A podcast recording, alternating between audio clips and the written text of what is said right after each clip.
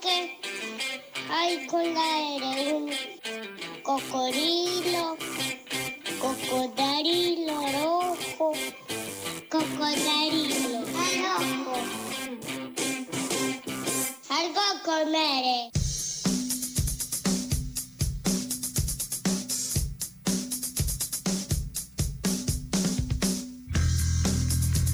47 minutos pasan de las 7 de la tarde noche. Eso indica que 13 minutos nos separan de las 8 para darle continuidad a la programación del 88.7, en este caso con Carnaval de Radio. Nada más y nada menos. 28 grados 6, ¿sí? A esta, en esta llanura pampeana, ribereña, que tenemos este, por aquí. Hay tormentas que se esperan para esta noche y abrimos el portón de chapa, este obrador que ha armado el portal nuclear.com.ar cada 15 días aquí para hablar de ambiente. Y adentro encontramos eh, en uno de los paños, junto a las herramientas, Adriel Magnetti, estudiante de Ciencias Biológicas, asesor legislativo en la Cámara de Diputados y Diputadas e integrante del anteriormente nombrado portal nuclear.com.ar. Maestro, ¿cómo anda? Buenas tardes, noches. Buenas tardes, noches para todos. ¿Cómo va eso? Muy bien, largo el preámbulo, ¿no? Podría haber sido más corto. No, me ¿cómo lo- gustó. A mí la lírica, la poética es- Ah, perfecto. me, me- me- me pinta. Sos muy generoso con lo de la poética. Adriel, me interesa que volvamos un poquito hacia atrás en la agenda a recuperar lo que fue el acuerdo, algo discutido, este, con sabor a poco, aparentemente, arriesgo acá este, alguna mirada este, antes de, escucharte, de lo que fue la COP26, la Conferencia de Naciones Unidas sobre el Cambio Climático de este año. Dos puntos, te dejo desarrollar. Últimos días del mes de octubre eh, teníamos a las y los 20 líderes mundiales reunidos en Roma, Italia, para el G20. A horas, minutos de terminar el G20 del 31 de octubre, volaron todos para la ciudad escocesa de Glasgow, que no es Edimburgo, para no confundirse, es Glasgow, son Bien. dos cosas distintas. Eh, no es que uno está en español y otro en inglés, ¿no? Eh, y en Glasgow se va a desarrollar, y ya concluyó, la eh, vigésimo sexta eh, conferencia de las partes, es decir, se juntan todos los países, para decirlo en criollo, que firman el convenio marco de Naciones Unidas de Cambio Climático. Eh, Para ir para atrás un poquito, año 1992, se firman varios convenios relacionados con temas ambientales, el de biodiversidad, el de cambio climático, el de desertificación, entre otros, en la cumbre de Río de Janeiro en 1992. Desde ese momento en adelante pasan muchas cosas, esa conferencia de las partes pasa dos veces por Buenos Aires, la cumbre número 4 y la cumbre número 10, la 10 presidida por el expresidente Néstor Kirchner acá en Buenos Aires. Famoso momento porque bueno, en ese momento se empieza a hablar de la deuda ecológica, concepto que empezó a aparecer por los diarios en ese momento, ya instalado por aquella época por eh, Evo, por Rafael Correa, por Néstor y eh, después retomado por otros líderes. Muy interesante también porque hoy lo estamos volviendo a traer a la mesa de discusión y es parte de el plano reivindicativo del sur global. En ese marco, en la ciudad escocesa de Glasgow, 12 días, 13 de negociaciones para que los estados se pongan de acuerdo sobre, bueno, eh, el escenario, digamos, a ver, para más o menos estar en la misma sintonía. Sí. Dice el Programa de Naciones Unidas para el Desarrollo, estamos desestabilizando los sistemas planetarios de los que depende nuestra supervivencia. O sea, no eh, Adriel Magnetti, en algo con R, o sea, el Programa de Naciones Unidas para el Desarrollo más establishment no se consigue, Sí. es decir, a ese nivel llega el grado de consenso científico sobre que estamos al horno.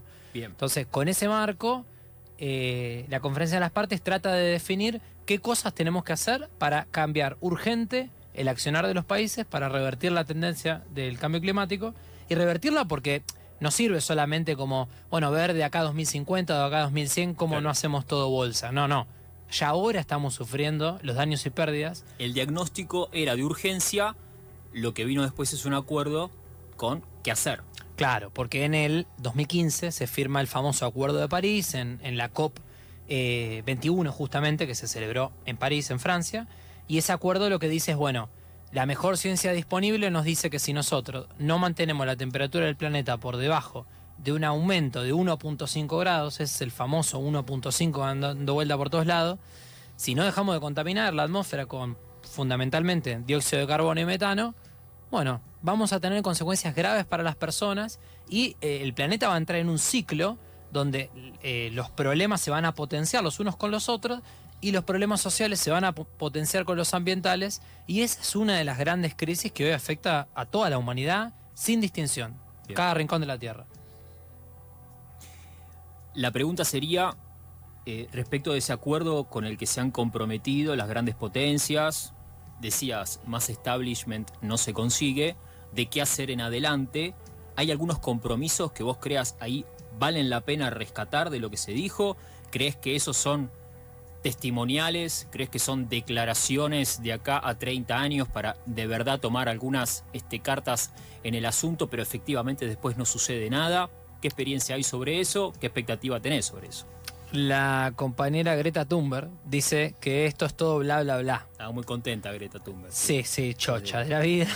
Ahora Greta tiene 18, no tiene los 16 que tenía cuando arrancó, pero sin embargo, eh, cada vez que, que va pasando el tiempo sigue intensificando el discurso, resonando también con las eh, injusticias y desigualdades de los países que, que no estamos a la altura de asumir los compromisos que nos exigen. Porque estas declaraciones que firman todos, o sea, no queda alguien afuera. En todo caso, firmás en desconformidad, te quejas un poco en el plenario, pero terminás firmando porque es un papelón no firmar. Claro. O sea, no es decirle no al ALCA, es decir, yo no, no me sumo al movimiento mundial de países que quieren comprometerse con el cambio climático, por más que la declaración sea solamente un conjunto de buenas intenciones. Y ahí está el tema.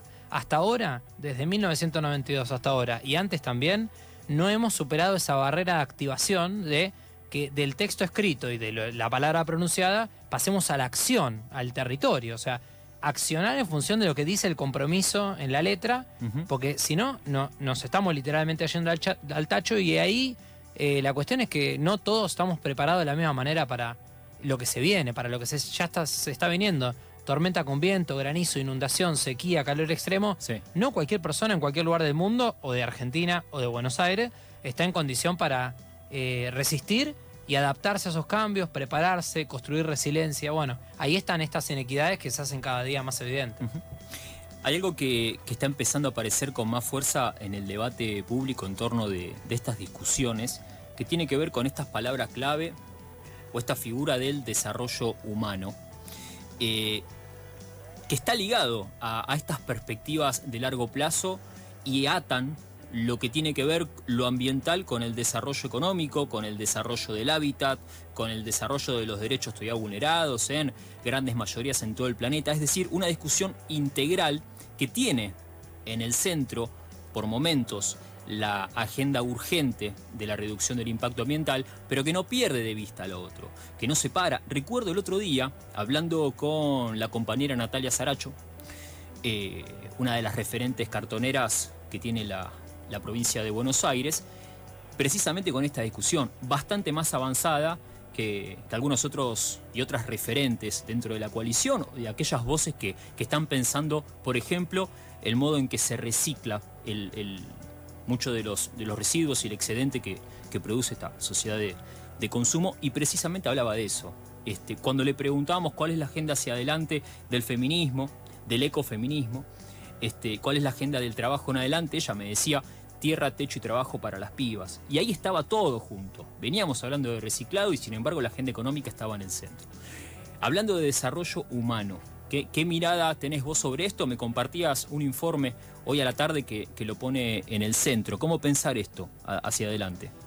Bueno, ahí eh, me, me mucho las palabras de Nati, ¿no es cierto? Porque eh, si hay un consenso en quienes discutimos estas cosas y quienes entendemos que hay una cuestión de desigualdad en el trasfondo, en el telón eh, que, le pone la escenografía a estas discusiones, bueno, necesitamos una transformación importante de magnitud.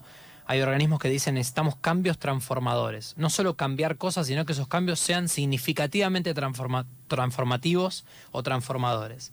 Nuestra forma de vivir, de trabajar, de colaborar, es decir, de crear red, de, de crear comunidad Claro.